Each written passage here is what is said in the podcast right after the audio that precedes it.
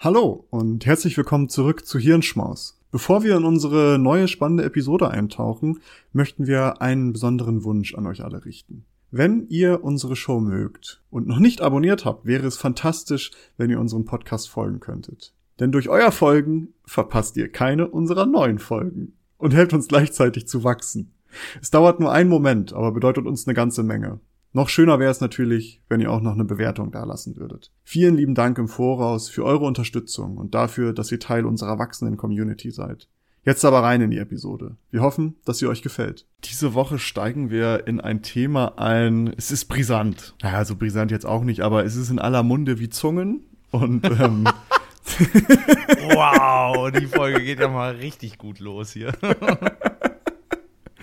Und zwar geht es um. Das ähm, Sommerhaus der Stars. Oh, da habe ich auch schon vieles zugehört. Da gibt es übrigens auch einen Maurice, habe ich mir sagen lassen. Ja, ja, denn ein ganz, also wirklich verblüffende Ähnlichkeit auch mit dir. Ich wollte gerade sagen, ne, sehr ähnlich, äh, sehr viel Ähnlichkeit mit mir auch was Verhalten angeht und ähnliches. Also wer Deswegen, sich, ähm, wer nicht weiß, wie Maurice aussieht, der sieht aus wie Maurice von Sommerhaus der Stars eigentlich.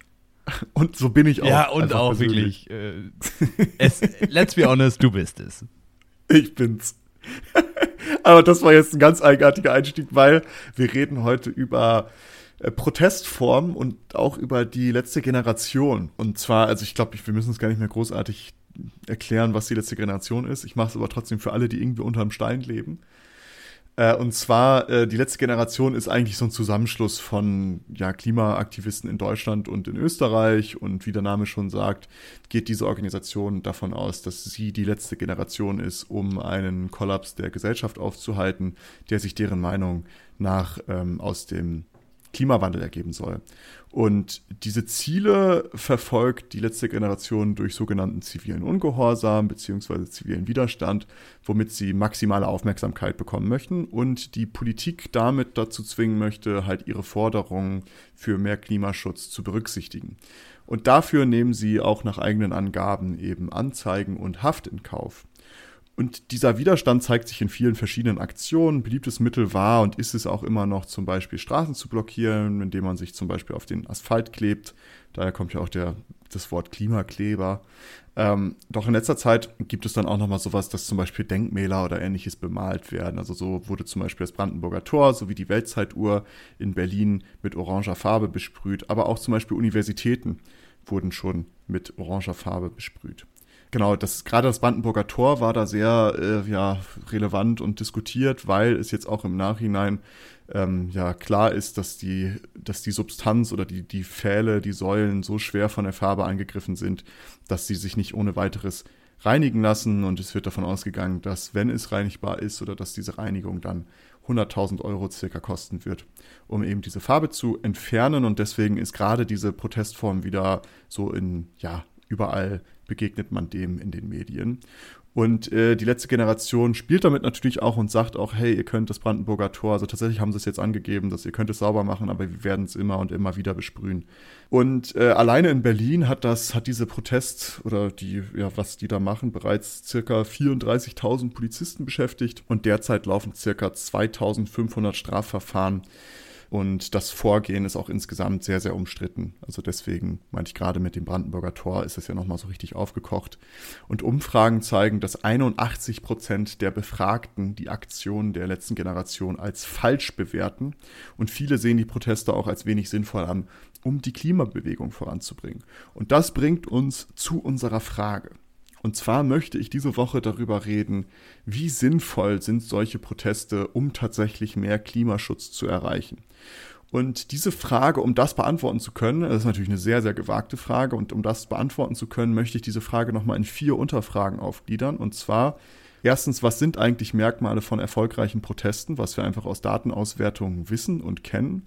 Zweitens könnte die letzte Generation so einen, genannten, einen sogenannten Backfire-Effekt auslösen also dass sie das Gegenteil eigentlich erreichen von dem, was sie wollen. Drittens kann die letzte Generation Menschen für ihre Sache überzeugen. Und viertens äh, sorgt die letzte Generation dafür, dass diese Forderungen wahrscheinlich eher umgesetzt werden.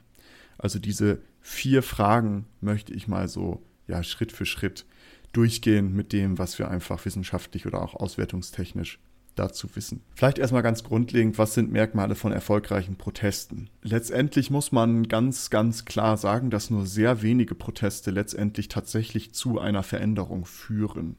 Untersuchungen zeigen aber, dass gerade zwei Kriterien besonders wichtig sind, damit Proteste erfolgreich, äh, erfolgreich werden könnten. Und zwar das erste ist Gewaltfreiheit und das Zweite ist, dass sehr, sehr viele Menschen mobilisiert werden. Äh, aber eine Frage, vielleicht vorher vorab, was definierst du denn als einen erfolgreichen Protest? Was ist denn die Definition von Erfolg in diesem Kontext? Genau, also das wäre rein theoretisch, wenn das, was gefordert wird, umgesetzt wird. Okay, aber das ist ja, also der vielleicht etwas kritische Sicht darauf, bin mir nicht sicher, ob immer genau das, was gefordert wird, auch das Ziel des Protestes ist. Ich meine, äh, häufig ist Politik ja immer ein, ein Kompromiss, eine Kompromisslösung. Und meistens wirst du wahrscheinlich, außer es geht jetzt um konkrete, irgendwie wir, wir protestieren für die Freilassung von Person XY oder wir ähm, fordern den Frieden im Land Z oder was auch immer, wo es halt so einzelne Aktionen sind, aber sowas wie zum Beispiel die Klimabewegung fordert ja im Grunde ähm, hat haben sie klare Forderungen und das Ziel ist ja erstmal, die Politik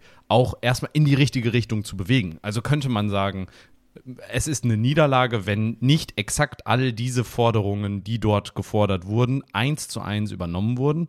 Man könnte aber auch definieren, äh, ein Erfolg ist es, wenn die Politik sich in die, Bewe in die Richtung der Bewegung so gesehen ähm, entwickelt. Das heißt, ähm, ja, ist, ist der Erfolg wirklich ausschließlich dann eingetreten, wenn wirklich 100 Prozent der Ziele übernommen oder eingetroffen sind oder teils, also einzelne Punkte der, der Forderungen ähm, übernommen wurden. Und da würde ich halt sagen, wahrscheinlich nicht. Wahrscheinlich reicht es schon, wenn eben de, der politische Diskurs sich in die Richtung der Protestierenden oder des, der Forderungen der Protestierenden äh, entwickeln. Genau, also was ich mit Forderungen meine, dass die umgesetzt werden, ich meine jetzt nicht, denn, dass die jetzt, ein, dass die eins zu eins die Punkte übersetzen oder umsetzen, sondern dass eben das, die Forderung, die grobe Forderung, die im Vordergrund steht, dass das halt umgesetzt wird. Die Beispiele, die jetzt gleich kommen, wonach das halt untersucht wurde, die sind da auch ein bisschen eindeutiger. Und das soll ja jetzt auch erstmal nur darum gehen, was sind so diese Aspekte, weil die Beispiele, die untersucht wurden, das sind Demokratiebewegungen gewesen, mhm. wo es dann halt ganz klar ein, eine Forderung gibt und die dann auch ganz klar entweder umgesetzt wird oder eben nicht. Mhm. Und ähm, das so hat man das eben untersucht und hat gesagt, okay, was haben diese Bewegungen gemeinsam oder diese Protestformen? Und da hat man sich 323 Aktionen oder Massenaktionen, Kampagnen, Proteste angeguckt, die eben das Ziel hatten, ähm, ja, eine Veränderung herbeizuführen, zum Beispiel eine Diktatur zu stürzen und äh, eine Demokratie einzuführen.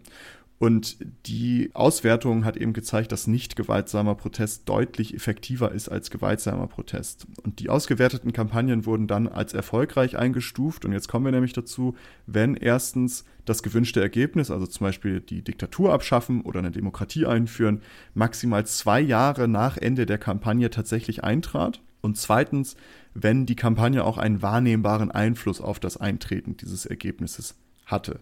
Ist natürlich immer schwierig, das 100% festzulegen. Ja gut, aber wenn fünf, fünf Leute in einem kleinen Dorf demonstriert haben genau. dafür, dann kann man wahrscheinlich sagen, wahrscheinlich war das jetzt nicht der, das Zünglein an der Waage. Genau, deswegen. Also darum äh, geht es auch, hatte ich ja schon vorhin angeteased, Gewaltfreiheit und auch eine gewisse Masse an Menschen mobilisieren können. Genau, und Ergebnis ist eben, dass Länder oder Diktaturen, in denen nicht gewaltsamer Protest stattfanden, führten mit einer zehnmal höheren Wahrscheinlichkeit Demokratien ein als Länder, in denen gewaltsamer Protest stattfand.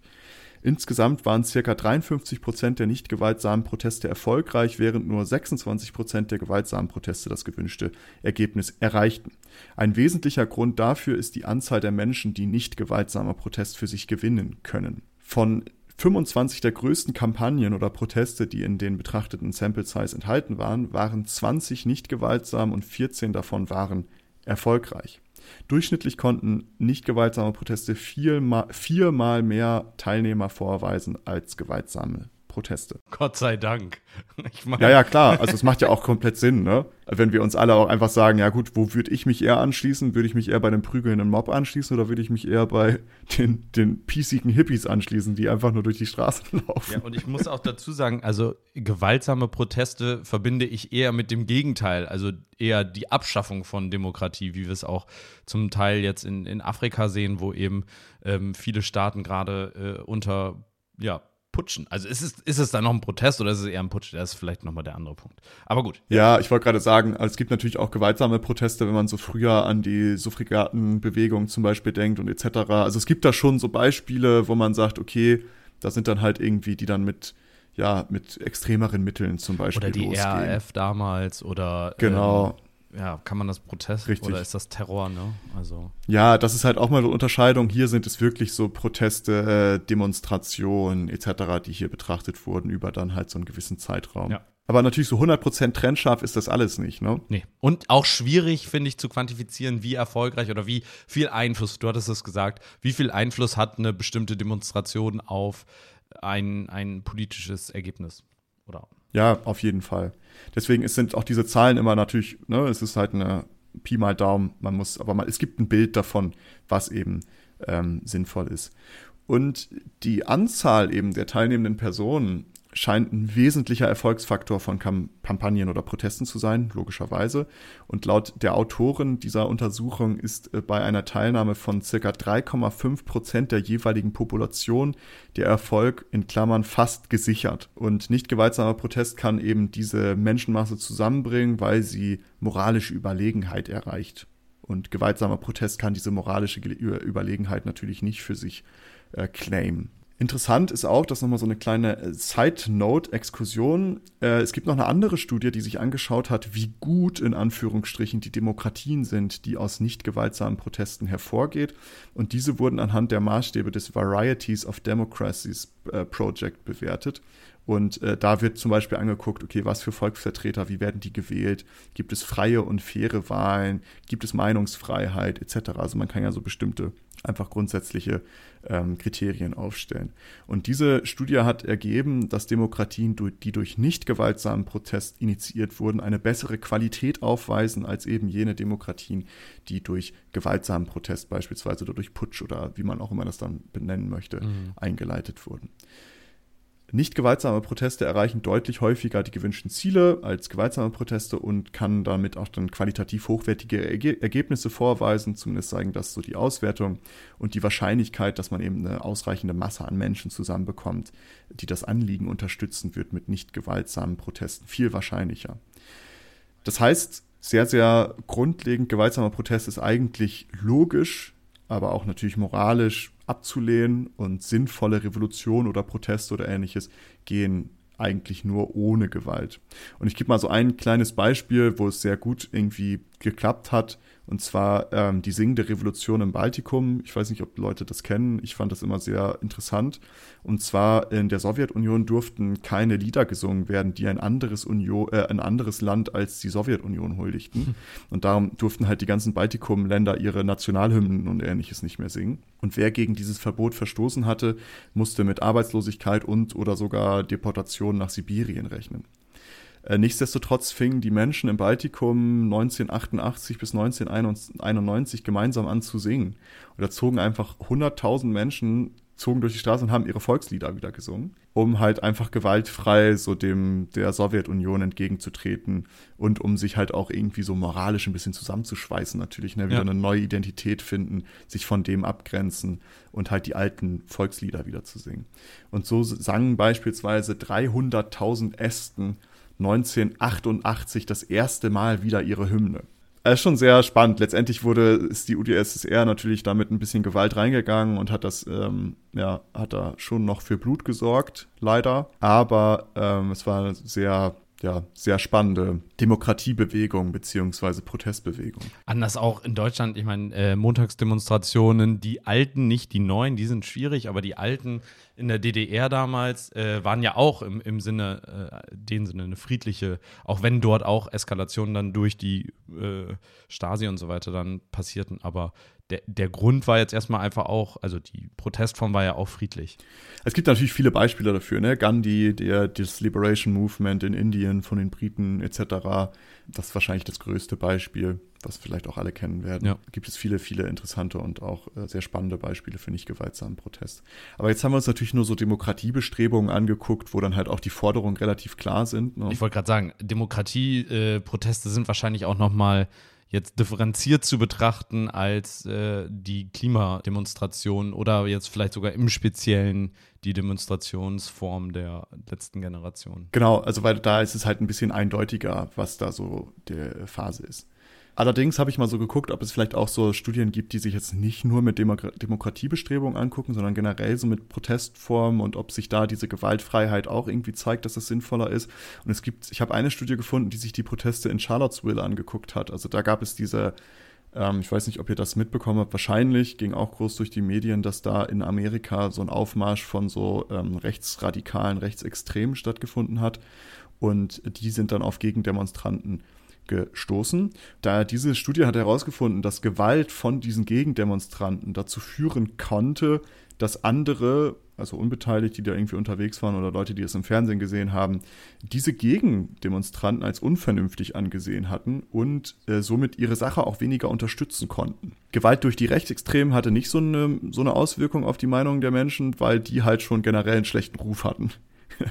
und halt als unvernünftig wahrgenommen wurden. Das heißt, auch da gibt es halt irgendwie so ein kognitives Ding, wenn man halt sieht, dass mit Gewalt da auch drauf reagiert wird, damit überzeugt man keine Menschen, beziehungsweise Menschen können sich dann auch, können dich dann als, als ja, weniger äh, vernünftig und auch weniger unterstützungswürdig betrachten, sobald du mit Gewalt auch wie sinnvoll oder wie, ne, sage ich mal sinnvoll in Anführungsstrichen, Gewalt ist nie sinnvoll, aber auch egal, wie sinnvoll der Kurs vielleicht ist, wofür man eintritt, sobald man mit Gewalt dafür eintritt, kann man Menschen davon ja halt abwenden. Und wenn wir das jetzt mal so anschauen, ist es natürlich super. Also letzte Generation macht gewaltsamen Protest, äh, nicht gewaltsamen Protest. sagen.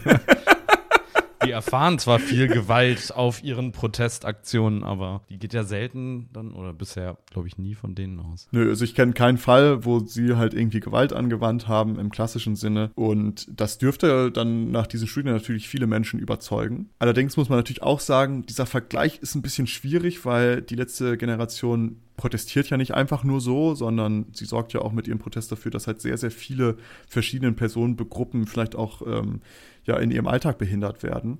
Halt auch sehr viele unbeteiligte Personen halt einfach betroffen sind und dass viele Menschen sich vor den Kopf gestoßen fühlen, da zum Beispiel ihr Nationaldenkmal mit Farbe besprüht wurde oder ähnliches. Aber das ist doch, das ist wieder ein interessanter Punkt, finde ich. Weil, also, ich möchte jetzt gar nicht zwingend die äh, Protestform jetzt per se äh, irgendwie jetzt besprechen, sondern diesen Punkt, dass Leute damit beeinflusst werden oder beeinträchtigt werden oder beziehungsweise, dass es ihr Leben beeinflusst. Ich meine, das ist ja aber auch der Sinn einer, einer Demonstration, eines Protestes. Es ist ja der Sinn, Leute auch zu erreichen, die du sonst nicht erreichen würdest.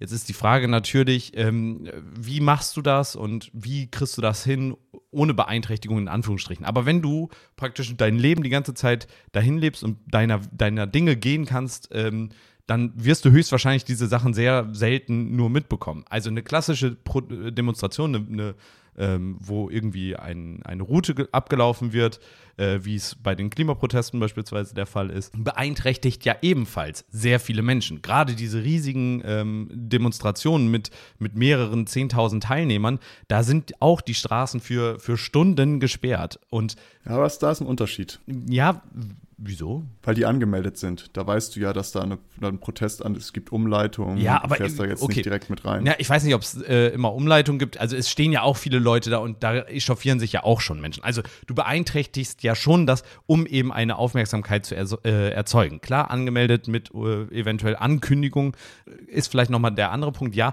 aber du erreichst die Leute ja ähm, damit, indem du sie auch, sag ich mal, da äh, aus ihrem Trott herausholst und eben zeigst, okay, ähm, jetzt guck dir das auch vielleicht mal an. Also du erreichst auch Leute, die du unter Umständen nicht erreichen würdest. Nur jetzt mal um vielleicht diesen Punkt, ich will jetzt gar nicht da jetzt sagen, okay, die Protestform ist gut oder schlecht oder was auch immer, sondern einfach nur, dass das Ziel einer Demonstration ja ist, Menschen zu erreichen, die du unter Umständen sonst nicht erreichen würdest. Genau, und hier, äh, genau in dieser Episode soll es ja darum gehen, ob diese Form des Erreichens sinnvoll ist oder beziehungsweise hilfreich ist für den Kurs. Genau, da, aber da kommen wir ja gleich noch drauf. Ich wollte nur. Genau, da kommen wir jetzt gleich drauf zu sprechen. Ich wollte nur jetzt die Analogie ziehen von wegen, ja, dies ist gewaltfrei, aber, und darum möchte ich auch diese Unterscheidung machen zwischen angemeldeten Protest oder angemeldete Demonstration, darauf können sich Menschen einstellen. Also viele Menschen, natürlich sind die da auch vielleicht von genervt und sagen, ach Mann, es läuft hier schon wieder irgendwie so eine Truppe vorbei und ich muss jetzt hier warten, bis die einmal vorbeigezogen sind und dann fahre ich weiter. Aber da ist ja schon ein kategorischer Unterschied zwischen, okay, wir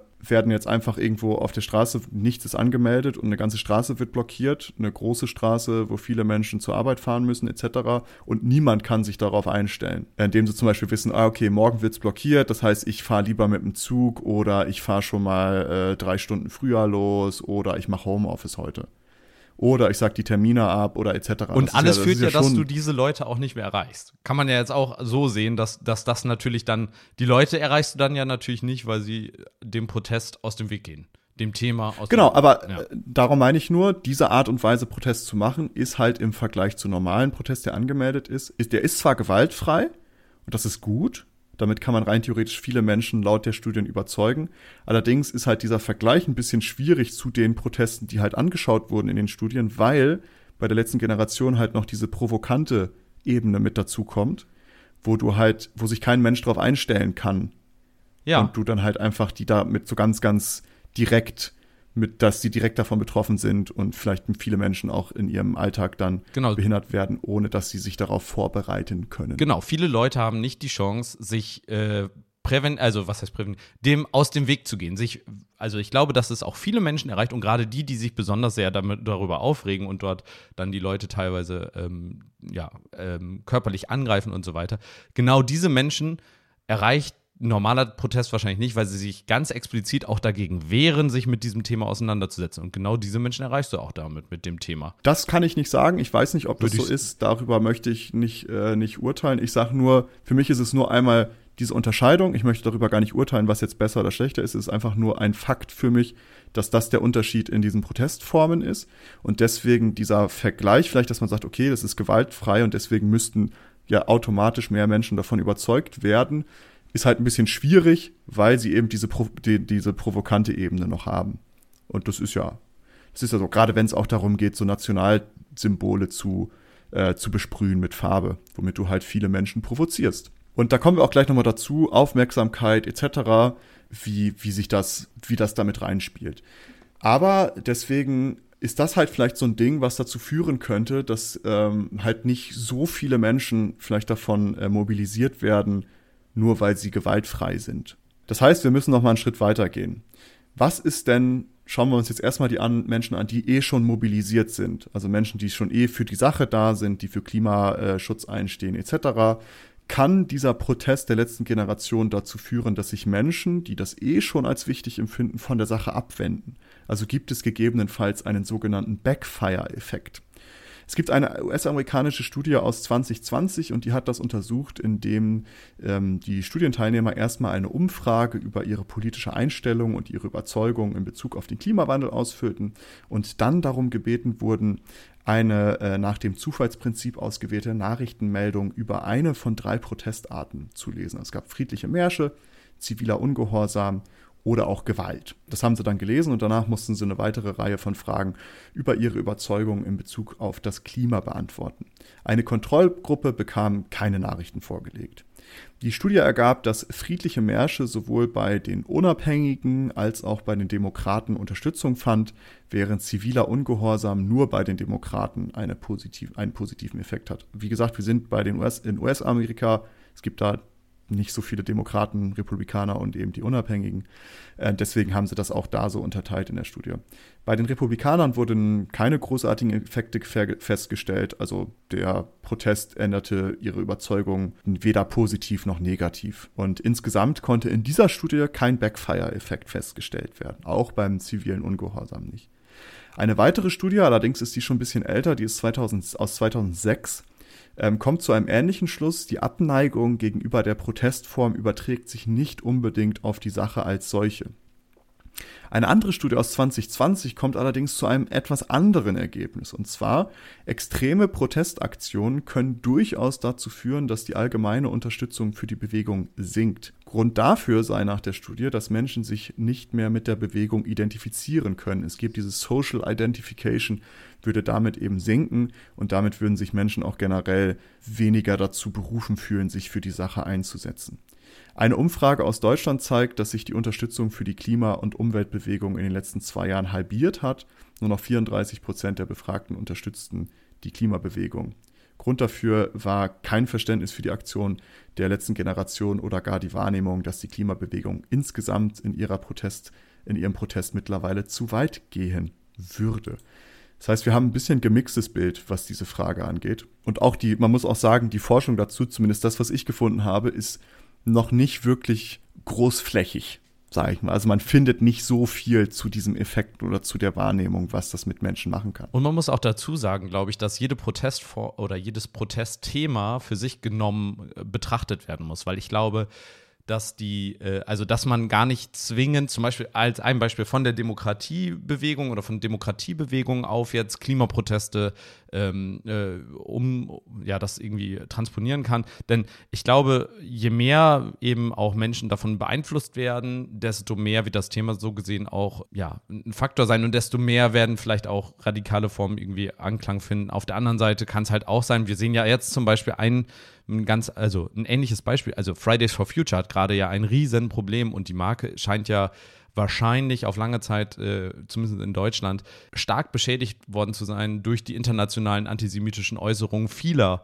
ähm, Teilgruppierungen da, die sich eben im Zuge des äh, ja, Kriegs- oder Terrorangriffe in, in äh, Israel doch sehr, sehr antisemitisch dort äh, geäußert haben. Da sieht man ja auch, dass eben dieser Effekt, also die Gruppe Fridays for Future, eigentlich Kernmarke für ähm, Klimabewegung, äußert sich nun zu vollkommen anderen Themen in einer antisemitischen Art und Weise. Und auf einmal sieht man da eben diesen harten Backfire-Effekt im Endeffekt, obwohl, also die, die Klimabewegung leidet unter eben ganz anderen äh, Äußerungen, Themen, die eben gar nicht zwingend mit Klima äh, oder die mit Klima eben nichts direkt zu tun haben.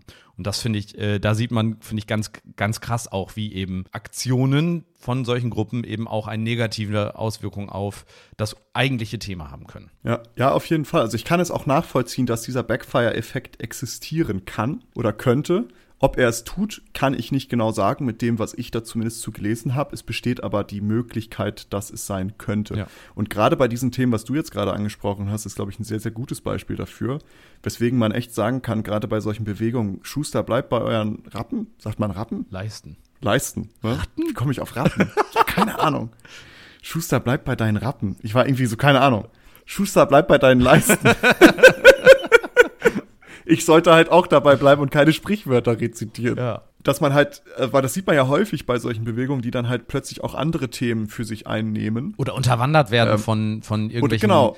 äh, kleineren Teilgruppen. Ich meine, gerade bei solchen dezentralen äh, Gruppen wie Fridays for Future, wo eben ganz viele kleine Teilgruppen, die keine, keine so gesehen äh, Struktur haben, sondern sich halt lose, wir identifizieren uns alle als eben Klima Fridays for Future äh, Gruppen und da kann halt dann eine Gruppe theoretisch den gesamten, ich nenne es mal Markennamen zerstören, indem da eine Gruppe oder ein Teil jetzt wie jetzt äh, in, im Fall von Fridays for Future, ein Teil der Gruppe ähm, oder der Gruppen sich äh, ja sehr schädlich irgendwie äußert. Und das kann dann auf die Gesamtheit eben ganz negative Ausführungen Auswirkungen haben. Genau, also deswegen äh, kann es diesen Backfire-Effekt vielleicht geben. Das ist jetzt aber das, was wir jetzt gerade gesagt haben, zu den sich zu anderen Dingen noch äußern. Das ist ja dann nochmal so ein bisschen ein anderer Fall als das, was wir uns jetzt gerade anschauen, weil da geht es ja wirklich darum, es geht immer noch um die Sache, um das, wozu diese, wofür die Bewegung da ist, aber die Maßnahmen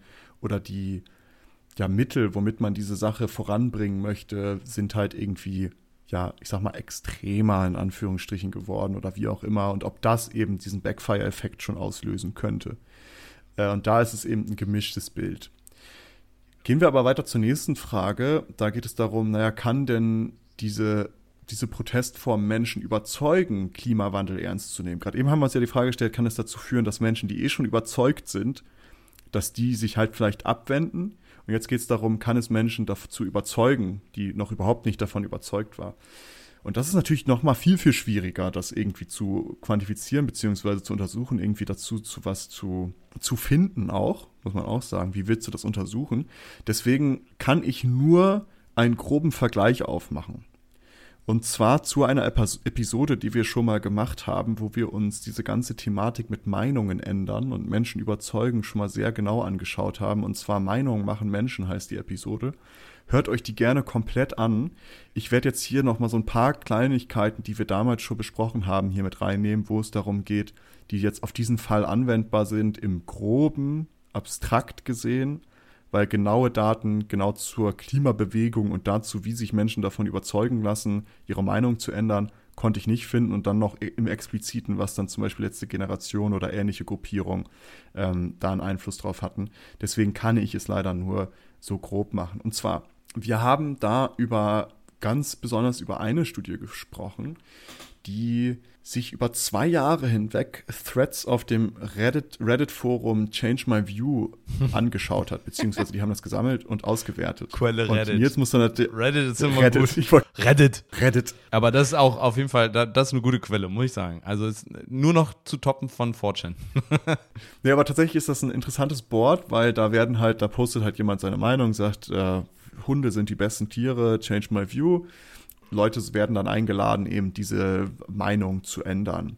Und es ist da irgendwie so eine Etikette, dass da halt Leute, die dann halt kommentieren, meistens sehr, sehr ausführlich kommentieren und dann halt auch ausführen, warum die Meinung vielleicht falsch oder warum die eigene besser ist, etc. Und der Poster, der kann dann Kommentaren ein Delta ist es da geben und dadurch wird dann angezeigt, dass dieser Kommentar die Meinung geändert hat des Posters zu dem Thema. Äh, aus diesen Ergebnissen ergibt sich dann rein theoretisch, sage ich mal, eine grobe Anleitung, wie man Meinungen am besten ändert, weil die eben sich diese ganzen Posts angeguckt haben, die ausgewertet haben, gesehen haben, okay, welche Kommentare haben so ein Delta bekommen, was haben diese Kommentare im, äh, gemeinsam, was haben die Posts gemeinsam, wie lässt sich das vergleichen, etc.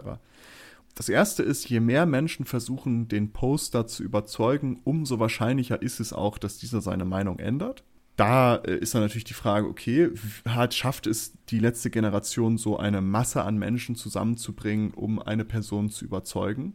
Das wäre so das Erste, was man sich fragen stellte. Zweitens ist, äh, was die aus diesem Post herausgelesen haben, ist, dass es am besten kein moralischer Absolutismus geben sollte. Also dass man zum Beispiel Formulierungen wie zum Beispiel oder beispielsweise waren häufiger im Argumenten vertreten, die den Poster überzeugen konnten. Auch Formulierungen wie es könnte sein, die eher mit schwächeren Argumentationen in Verbindung gebracht werden, wurden als überzeugender letztendlich identifiziert, da damit keine absolutistische Sichtweise impliziert wird, was es einfacher macht, der Gegenseite ja. zuzustimmen oder der Argumentation zuzustimmen irgendwie auch verständlich. Genau, du musst nicht, du musst nicht äh, irgendwie so gesehen von schwarz zu weiß wechseln, sondern auch wenn es das nachher ist, aber es wirkt so, als würdest du erstmal über so ein paar Grauschattierungen so gesehen dahin we wechseln. Ne? Genau, es kann schon sein, dass das schwarz-weiß ist letztendlich, genau. ne? weil es gibt ja bestimmte Themen. Wenn jetzt zum Beispiel einer sagt, Klimawandel gibt es nicht, naja gut, da kann man jetzt nicht sagen, naja, vielleicht gibt es da irgendwo in der Mitte noch eine Wahrheit. Aber es geht einfach um die Formulierung. Es geht darum, dass man Menschen mitnimmt und denen jetzt nicht sagt, ah, du weißt überhaupt nichts, ich weiß absolut, was hier die Wahrheit ist. Sondern dass man einfach durch Dialogformen oder durch, durch bestimmte Redensarten halt Menschen mitnimmt und mit ins Boot nimmt genau, das war so das Zweite dazu. Und was man auch noch in ergänzenden Studien herausgefunden haben, dass halt Beleidigungen und Respektlosigkeiten bringen halt überhaupt gar nichts. Weil sobald man sich halt Surprise! Surprise! Wer hätte das gedacht? Ähm, sobald man halt jemanden beleidigt oder sich über jemanden lustig macht oder irgendwie respektlos behandelt, wird halt, ver versteift sich halt eine Person. Und es führt eher gegenteilig dazu, dass halt zurückbeleidigt wird und dass sich Fronten verhärten. Und darum ist eigentlich so eine sachliche Ausdrucksweise auch erfolgreicher darin, Meinungen zu ändern. Ja. So. Das heißt, diese drei Dinge habe ich mir jetzt mal rausgepickt. Ne? Also, dass man, je mehr Menschen versuchen, die, den Poster zu überzeugen, ist es erfolgreicher, es kann sein, kein äh, moralischer Absolutismus und man sollte auch respektvoll irgendwie sein. Natürlich ist das jetzt keine eins zu eins Übertragung. Wie gesagt, das hatte ich extra am Anfang gerade gesagt. Aber wenn wir das jetzt übertragen würden, ist es schwierig wahrscheinlich für die letzte Generation Menschen zu überzeugen, die noch nicht von der Sache überzeugt sind. Weil wenn man jetzt alleine diese drei Punkte nimmt, es sind nicht gerade viele Leute, die die Menschen versuchen zu überzeugen. Da sitzen vielleicht drei Leute, vier Leute auf der, auf der Autobahn und setzen halt 500 Autos gegenüber, die da halt aufgestaut sind. Was schon echt krass ist. Also, dass die da Bock drauf haben, ist schon echt interessant, ne? Hinzu kommt ja auch, dass die ja nicht wirklich in Dialog gehen. So, ne? Das ist ja halt wirklich, die setzen sich dahin, da wird ja jetzt nicht irgendwie großartig was ähm, besprochen oder dass man mit Leuten irgendwie in Kontakt tritt in diesen Protesten. Ich weiß nicht. Außer halt ist, vielleicht schon. Ich glaube, das ist schon auch unterschiedlich. Also klar, wenn, wenn da jetzt gerade einer dann auf dich zukommt oder eine, meistens wahrscheinlich eher einer, ähm, der dir da aufs Maul hauen will, dann wird wahrscheinlich wenig Dialog stattfinden. Aber gerade ähm, in, in Situationen, wo es vielleicht dann nicht so aufgeheizt ist oder wo die das Gegenüber vielleicht nicht so schon so aggressiv ist, kann ich mir schon, habe ich schon auch Videos gesehen, zumindest, wo es auch äh, Diskussionen gab oder zumindest Auseinandersetzungen auf äh, Diskussionsebene. Ja. Aber es wird ja wahrscheinlich relativ vereinzelt sein, so das meine ich so, weißt du, wenn jetzt in so einem Protest, wenn die da sich auf die Straße kleben, und da sitzen, wenn wir jetzt mal als das als Beispiel nehmen, ist es ja der, also der, die aus, das Gespräch steht da ja jetzt nicht im Mittelpunkt, dass man mit den Leuten jetzt Nein, irgendwie das redet. Ja, der, der, das genau, Ziel das, ist erstmal die Blockade. Aber vielleicht genau. dazu, ähm, ich habe da äh, einen Kommentar von ähm, Nils Kumka bei, bei der Tagesschau gesehen, der eben sagte, dass diese Protestform eben schon sehr erfolgreich ist. Wie du schon sagst, dadurch, dass es eben nur so eine kleine Gruppe ist, schaffen sie es trotzdem dauerhaft eben ähm, das Thema präsent zu halten und dann, wenn man weiß, äh, ja, wie in jeder Situation, also gute und schlechte Publicity ist gute Publicity so gesehen. Ähm, wenn man das Thema irgendwie im, im Gespräch halten kann, dann ist vielleicht nachher die letzte Generation blöd, aber äh, das Thema ist nach wie vor präsent. Mhm. Und Darüber sprechen wir gleich ah. auch nochmal. Das kommt am Ende nochmal. Lange nicht mehr gemacht, ähm, ne, dass ich das Thema durch meine äh, Beiträge äh, ja. vorweggreife.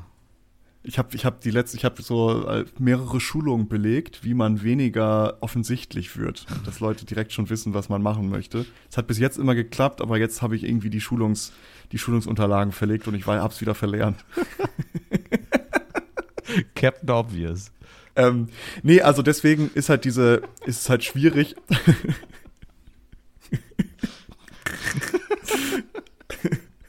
okay, Entschuldigung.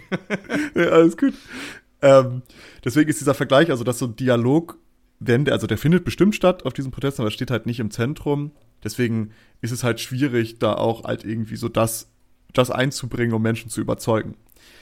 Äh, gleichzeitig, wenn wir jetzt auf dieses Beleidigung und Respektlosigkeiten, einige Menschen können das bestimmt als respektlos wahrnehmen und auch als Beleidigung, wenn sie da im Stau stehen und blockiert werden. Du, wer, da kommen wir dann zurück zum Eingang der Folge, wer ein bisschen Sommerhaus der Stars guckt, der wird herausfinden, dass Menschen sich sehr schnell äh, respektlos behandelt fühlen. Also äh, oh ja. Ein Stau, finde ich, äh, ist da schon fast nachvollziehbar respektloses Verhalten. Ähm, ja. Zumindest aus mancher Sicht. Also äh, ja. Deswegen, wenn wir das jetzt als Analogie nehmen, diese, diese Datensätze, ist es vielleicht relativ schwer für die letzte Generation Personen zu überzeugen, die nicht eh schon in irgendeiner Art und Weise davon überzeugt sind. Aber auch das, es gibt keine expliziten Studien zu diesen Fällen. Wir können nur so Proxys nehmen, so irgendwie grobe Vergleiche, um darüber reden zu können. Jetzt kommen wir aber zum letzten Punkt, und zwar kann der Protest denn dazu führen, dass die Forderungen wahrscheinlicher umgesetzt werden? Und da hattest du gerade über die Berichterstattung gesprochen, und das ist nämlich ein relevanter Punkt. Allerdings haben solche Protestformen immer eine sehr, sehr große Gefahr, und zwar, dass nicht mehr über die Sache gesprochen wird, sondern über die Mittel. Und das zeigt sich auch bei der letzten Generation meiner Meinung nach sehr gut, wenn man zum Beispiel jetzt über dieses Brandenburger Tor sich das anguckt, diesen Vorfall diese Berichterstattung ging halt nicht wirklich um über die Forderung oder über die Sache. Es geht die ganze Zeit darüber, wie das Brandenburger Tor jetzt aussieht, wie viele Leute deswegen angepisst sind ähm, und wie teuer das wird, das zu restaurieren oder zu reinigen. Ähm, und das sieht man dann auch bei anderen, also auch bei der Weltzeituhr und ähnlichen Fällen. Auch bei den Straßenblockaden geht es dann darum, ob Rettungswagen irgendwie feststanden, ja. ähm, dass Leute zu spät zur Arbeit kommen, etc. pp. Ob das jetzt stimmt oder nicht, ist jetzt völlig egal, sondern dass halt, das ist eine, eine Gefahr für solche Protestformen, dass man den Fokus von der Sache auf die Mittel häufig lenkt. Ich könnte jetzt einfach mal zum Spaß, jetzt gerade wenn ihr es hört, googelt einfach mal letzte Generation und guckt euch mal so die ersten vier, fünf Artikel an. Zu meiner Recherchezeitpunkt ähm, war das halt relativ interessant, sich das mal anzugucken. Denn auch diese Artikel, guckt euch die mal genau an und lest die mal so ein bisschen. über die Forderung wird gar kein Satz verloren. Aber der, der, das ist ja jetzt wieder ein spannender Punkt. Da, aber das ist ja, also da natürlich wird es, wenn es um die letzte Generation geht, viel um die, äh, die, die, die Demonstrationsform, die Protestform gehen. Denn äh, in den seltensten Fällen äh, wird da groß, zum Beispiel, wie du gesagt hast, da klebt dann sich jemand fest.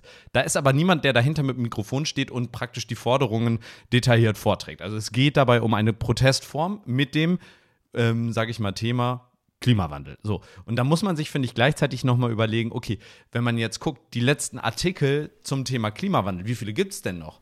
Denn das ist nämlich der andere spannende Punkt.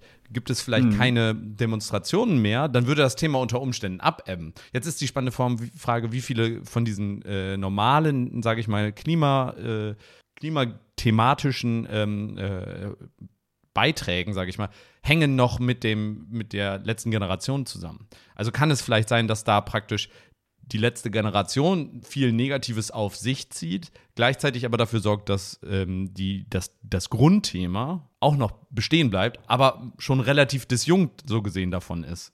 Was ja vielleicht sogar gut wäre. Dann hast du praktisch den, den, den, den Aderlass in Anführungsstrichen.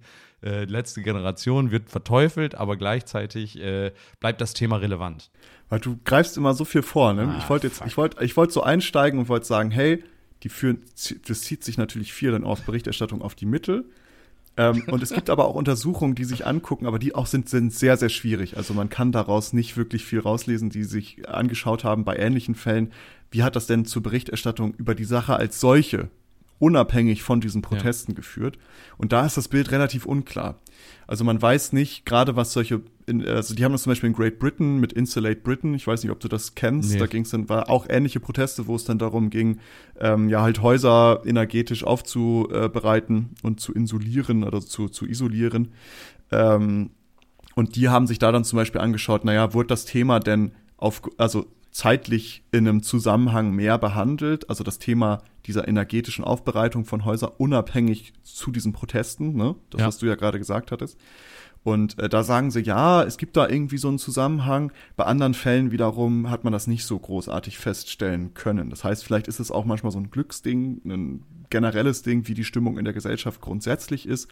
Da gibt es zumindest, wie ich es gefunden habe, zu der letzten Generation, gibt es dazu keine Daten momentan, ob das zu mehr Berichterstattung geführt hat im Allgemeinen zum Klimawandel und Klimaschutz und Klimapolitik und ähnliches ich, bevor ich, äh, sag mir nur, ob ich damit vorhergreife. Vielleicht äh, kommt ja. noch was zu dem, zu dem Thema, ob das drin bleibt in den Medien oder nicht? Äh, nee, erstmal so im grob, im, im expliziten nicht okay. mehr. Okay, dann würde ich nämlich noch einen Hot Take dazu vielleicht, oder was heißt Hot Take? So hot ist der Take gar nicht. Aber wenn wir uns mal eben anschauen, wie viele Jahre jetzt es das Klimathema in doch sehr prominenten, also es findet regelmäßig in den großen Leitmedien statt. Ob es Tagesschau ist, ob es die großen Zeitungen ist, ob es wo auch immer ist. Es findet eigentlich mehrmals die Woche wahrscheinlich dort statt. Und das ist schon beeindruckend, denn selbst, wenn wir uns überlegen, selbst die aktuellen Kriege wechseln sich eher ab. Ich meine, der Ukraine-Krieg findet nach wie vor statt.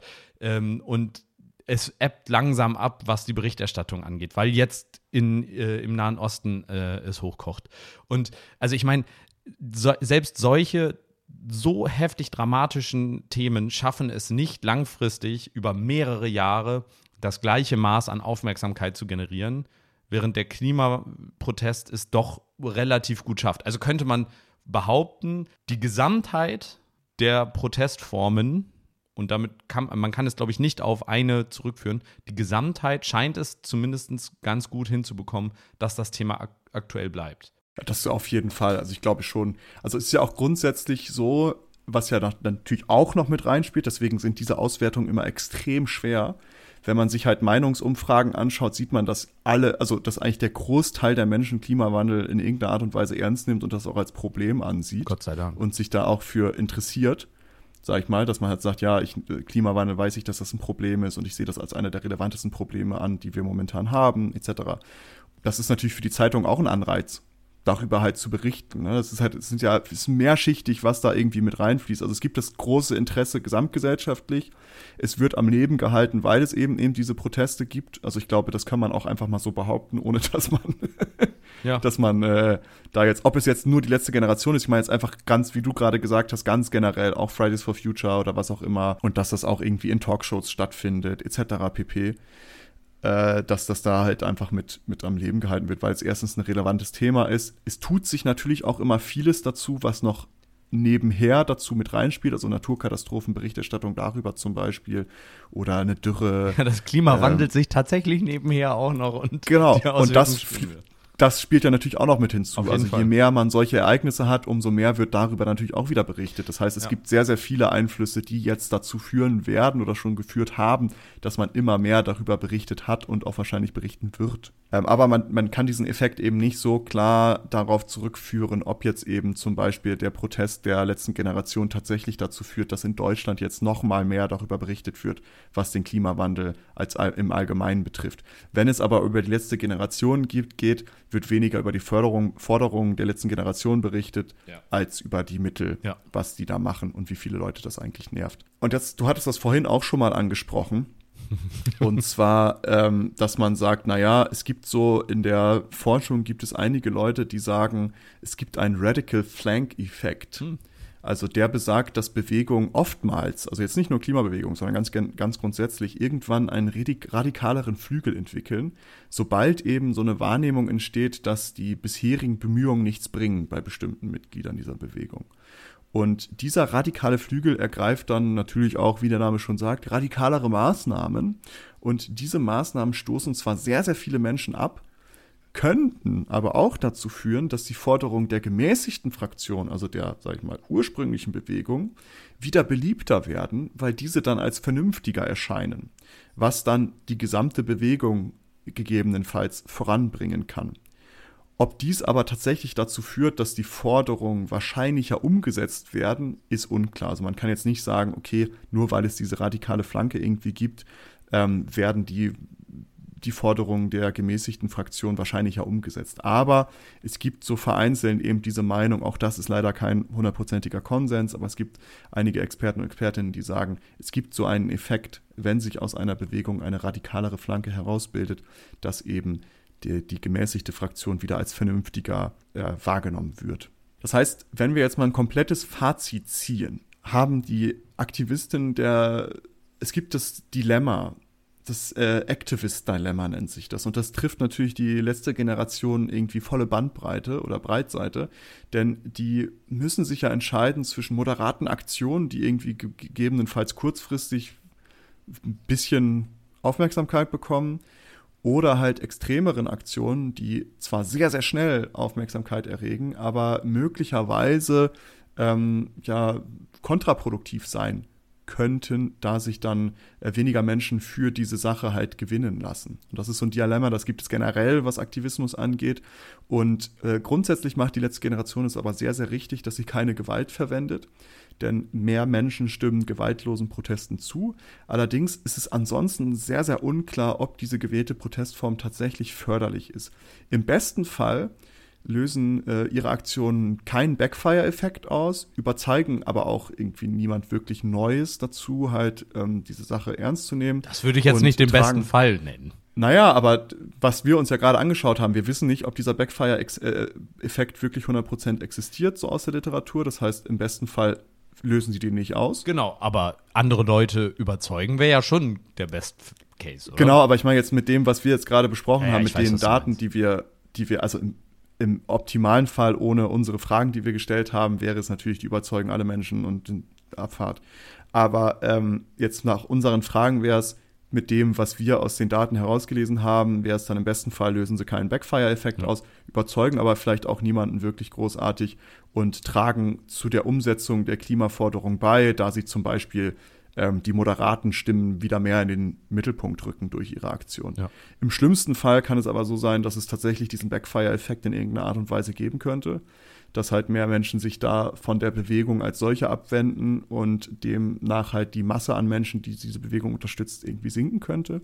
Dazu gibt es erste Umfragen, die so ein bisschen vielleicht sowas andeuten könnten und äh, dass äh, die halt auch dafür sorgen, dass letztendlich diese Berichterstattung nur noch über die Mittel und über die über die, den Outrage, den das erzeugt, stattfindet und die Sache weiter in den Hintergrund gerät, was dann letztendlich dazu führt, dass die Forderungen weniger wahrscheinlich umgesetzt werden.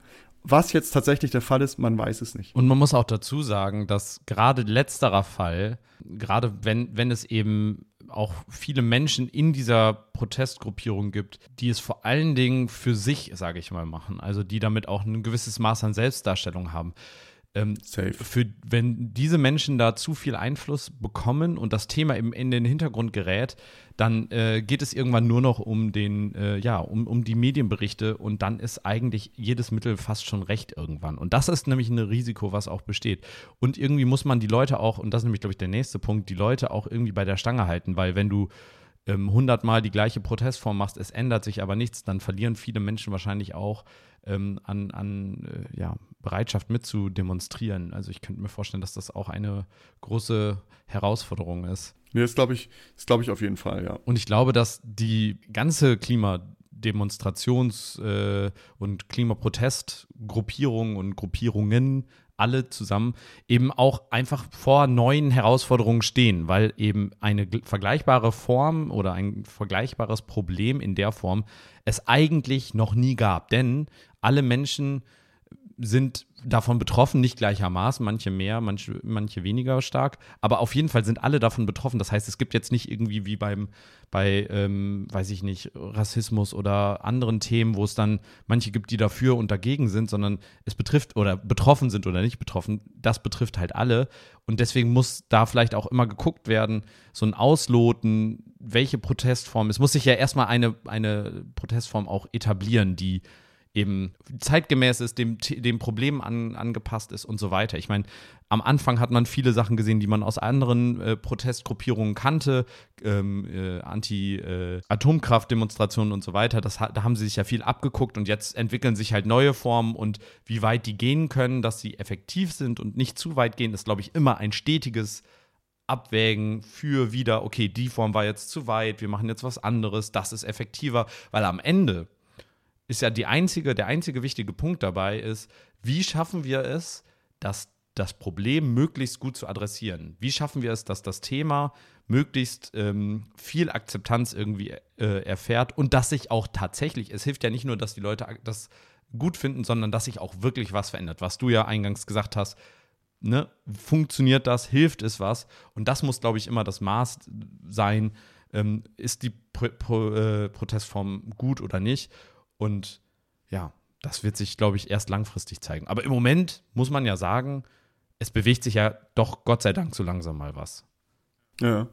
Ja, auf jeden Fall. Ich weiß nicht, ob es tatsächlich der, der, die, die erste Protestaktion ist, die so damit zu kämpfen hat, dass es alle betrifft. Weil ich glaube, so gerade Kalter Krieg und diese ganze ja, Antikriegsbewegung war halt damals schon auch ein Riesending. Die hatten natürlich damals den Nachteil, dass sie noch nicht so vernetzt waren global. Und ich glaube, das ist der große Vorteil, den halt die Klimabewegung hat. Die haben dieses Problem, was irgendwie alle betrifft und haben auch die Möglichkeiten, alle zu erreichen. Ja, vielleicht stimmt es mit dem Kalten Krieg, aber der ja auch noch einen Tacken lokaler. Also im, im Vergleich zu, also es ist ja wirklich global. Jeden Menschen, jedes Lebewesen, jede Pflanze, alle sind vom Klimawandel gleichermaßen, also nicht gleichermaßen, aber auf jeden Fall betroffen. So und, und, aber ich stimme dir natürlich zu. Es ist aber auch eine andere Art von Herausforderung. Es ist einfach jeder Protestform genau, also ist, glaube ich, jede, genau. Ich, genau, das wollte ich damit sagen. Ich glaube, jedes, jede Protestform oder jeder Kurs hat mit den, hat damit zu kämpfen, wie sie es am besten machen für ihren Fall. Und du wirst nicht mehr großartig neue bahnbrechende Protestformen erfinden können, weil es wurde alles irgendwie schon, es gibt ja viele viele Dinge, die schon passiert sind. Du kannst es halt nur noch für deine Zwecke irgendwie versuchen, so gut wie möglich einzusetzen, anzupassen ähm, und dann vielleicht das einfach nochmal in die neue Zeit zu tragen. Naja, gut, das Brandenburger Tor hat vorher noch niemand neu gestrichen. Ne? Also es ist schon neu.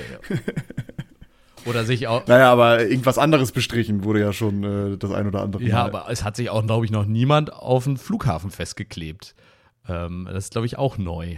Also es, ich stimme dir natürlich zu. Ich, ich meine die, die grundsätzliche Form von ja. zivilen Ungehorsam. Auf jeden Fall. Weißt du, das ist ja nichts Neues, dass halt Leute irgendwas blockieren, irgendwas behindern. Ob es jetzt ein Flughafen ist, darum meine ich, das sind dann halt die neuen Dinge, die man abwandeln muss. Ganz genau. Die sagen dann, ich klebe mich auf dem Flughafen, weil hier viel CO2 emittiert wird zum Beispiel. Ja. Ähm, naja, aber warum ich das eigentlich alles gemacht habe, ich habe, man liest ja viele diese ganzen Kommentare, Meinungsbeiträge zur letzten Generation und ob das hilfreich ist. Ich habe es aber nie so wirklich gesehen, dass das irgendwie wirklich mit Daten mal aufbereitet wurde. Und jetzt verstehe ich auch warum, weil es gibt keine guten Daten dazu. Ja. Aber nichtsdestotrotz wollte ich diese Übersicht einmal mal machen und wollte sagen, hey, guck mal hier, das und das habe ich dazu rausgefunden. Vielleicht gibt es dazu noch viel mehr. Ähm, und andere Stellen, die sich das genauso cool mal angeguckt haben, bestimmt.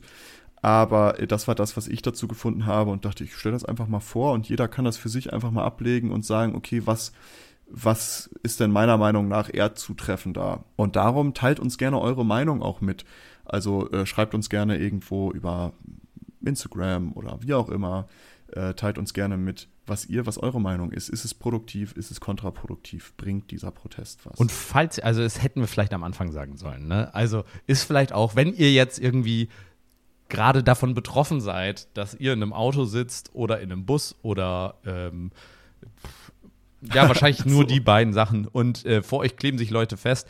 Ich bin mir ziemlich sicher, dass Demonstrationen ähm, und solche Sachen als äh, ähm, höhere Gewalt äh, gelten. Das heißt, wenn ihr aufgrund dieser Protestform zu spät zur Arbeit kommt, lehnt euch entspannt zurück, macht euch einen Podcast an. Ähm, denn ich bin mir ziemlich sicher, es wird nicht zu eurem Nachteil sein und ihr könnt die Zeit nutzen und ein bisschen, bisschen äh, ja, genießen die Ruhe, die, die Achtsamkeitsübungen machen, äh, Zwangspause nutzen und äh, äh, seid nicht sauer auf die, denn das, das ist ein gutes Ziel. Und klar, wenn ihr jetzt gerade auf dem Weg zum Urlaub seid und euren Flieger verpasst, dann ist vielleicht auch nicht schlecht, aber äh, keine Ahnung, ihr, ihr seid irgendwie, wollt nach Hause von der, vom Feierabend oder sowas, dann kann ich schon verstehen, dass man da sauer ist. Aber ärgert euch nicht zu sehr, nutzt die Zeit lieber und äh, Also ich kann grundsätzlich schon verstehen, dass man sauer ist, wenn ich ganz ehrlich Ach, Quatsch. Also, Ey, wenn du dann wenig, später doch, zur Arbeit doch, kommst. Egal ob das, egal ob das, ob der, ob der, ob die Sache, die sie machen, äh, natürlich stehen wir da alle irgendwie hinter, würde ich mal behaupten.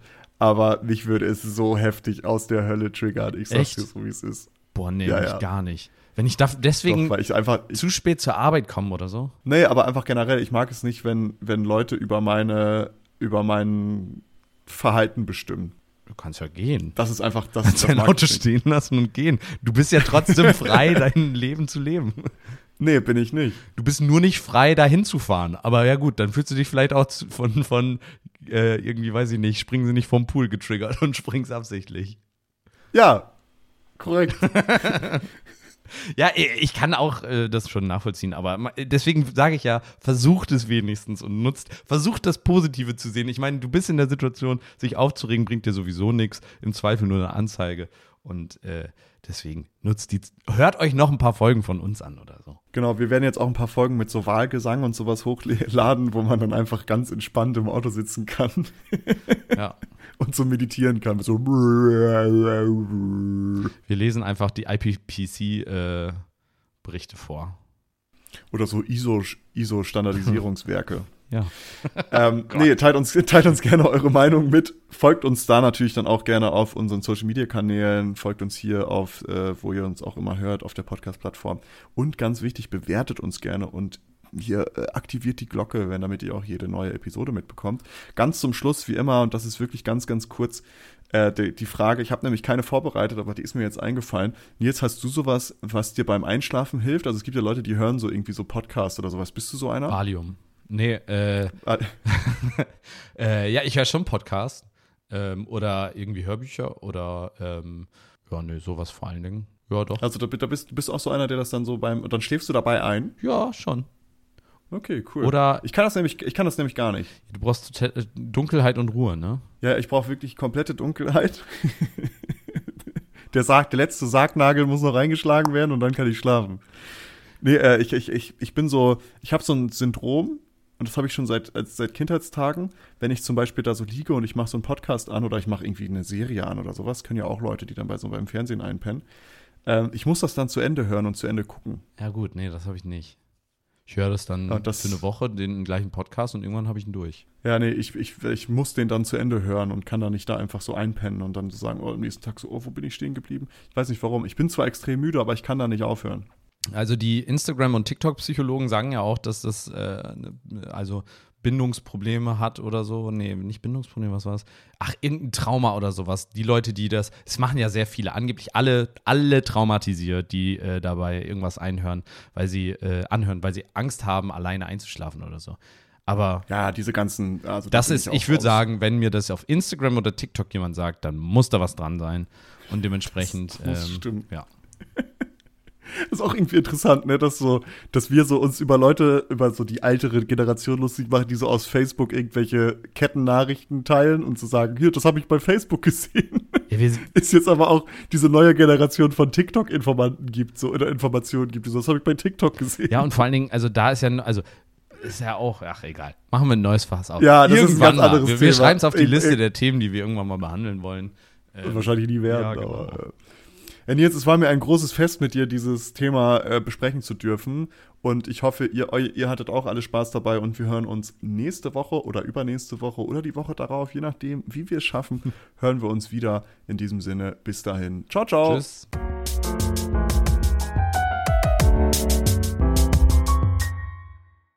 Danke, dass ihr diese Episode komplett gehört habt. Solltet ihr uns hier noch nicht folgen, würden wir uns sehr freuen, wenn ihr unseren Podcast abonniert und bewertet. Wir stecken viel Arbeit in dieses Projekt und freuen uns über jedes Feedback. Folgt uns gerne auch auf Instagram und oder Twitter, wenn ihr absolut nichts mehr verpassen wollt. Links dazu findet ihr in der Episodenbeschreibung. Danke für den Support, hoffentlich bis zum nächsten Mal.